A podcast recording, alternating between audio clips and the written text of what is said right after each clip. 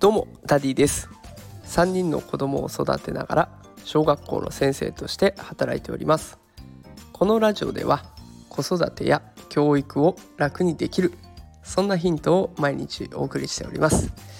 さあ、えー、昨日おとといとちょっと風邪で倒れてしまいまして、えー、放送ができなくて申し訳ございませんでした。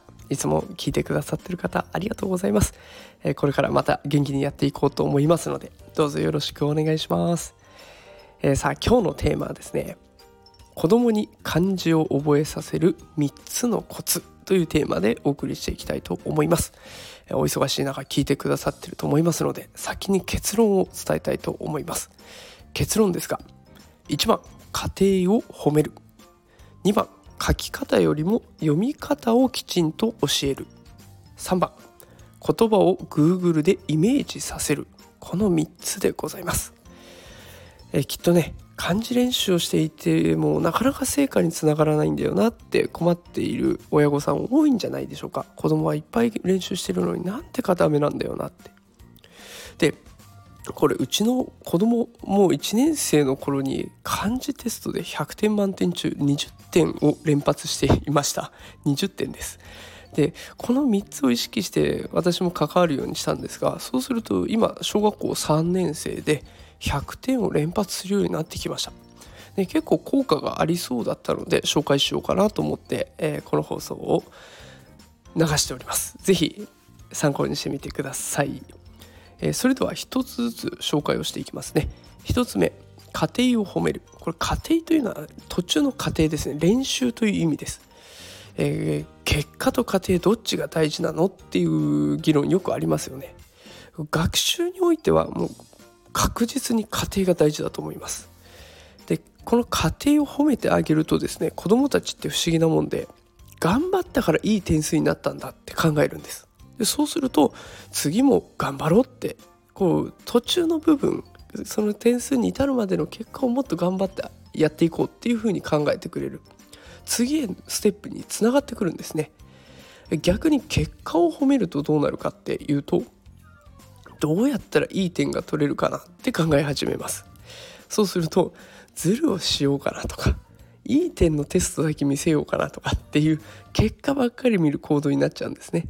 だから家庭あの練習をたくさん褒めておくっていうのがお得になってきます。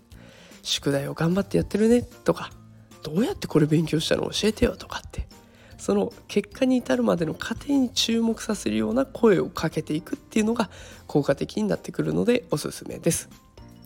では続いて2つ目。書き方よりも読み方をきちんと教える。これは盲点かもしれません。漢字練習って聞くとつい書くことばっかりに注目してしまいますよね。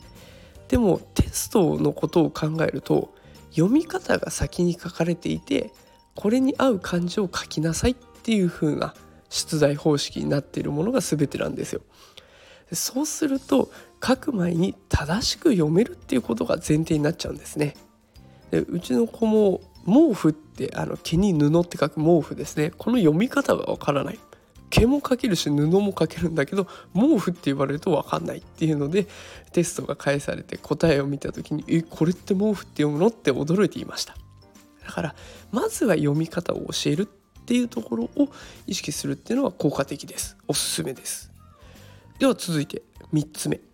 言葉を Google でイメージさせる。漢字って全部意味がありますよね。さっき紹介した毛布ってやつも暖かい毛で作られた布と考えることができる。だから大人ってそういった解釈をできるから漢字を思い出すことができます。でも子供はそうはいきません。漢字で表したものをイメージできません。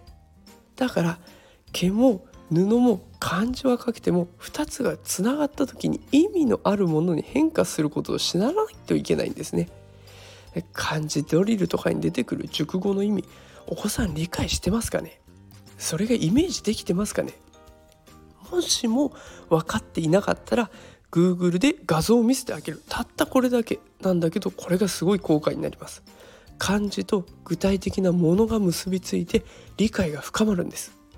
だからこの Google で見せるというこのひと手間これがすごく効果的なのでおすすめです。さあということで今日は子供に漢字を覚えさせる3つのコツというテーマで放送してきました、え、もう一度振り返りますと1番家庭を褒める。2番書き方よりも読み方をきちんと教える。3番言葉を Google でイメージさせる。この3つです、えー、もしねこの放送気に入っていただいた方いいねとかコメントいただくとともに是非試してみてほしいなと思います。ちょっとでも結果が変わったら嬉しいです。さあということで今日も最後まで聞いてくださってありがとうございました。また明日も放送していきたいと思います。それでは明日夕方5時お会いしましょう。それでは皆さんさようなら。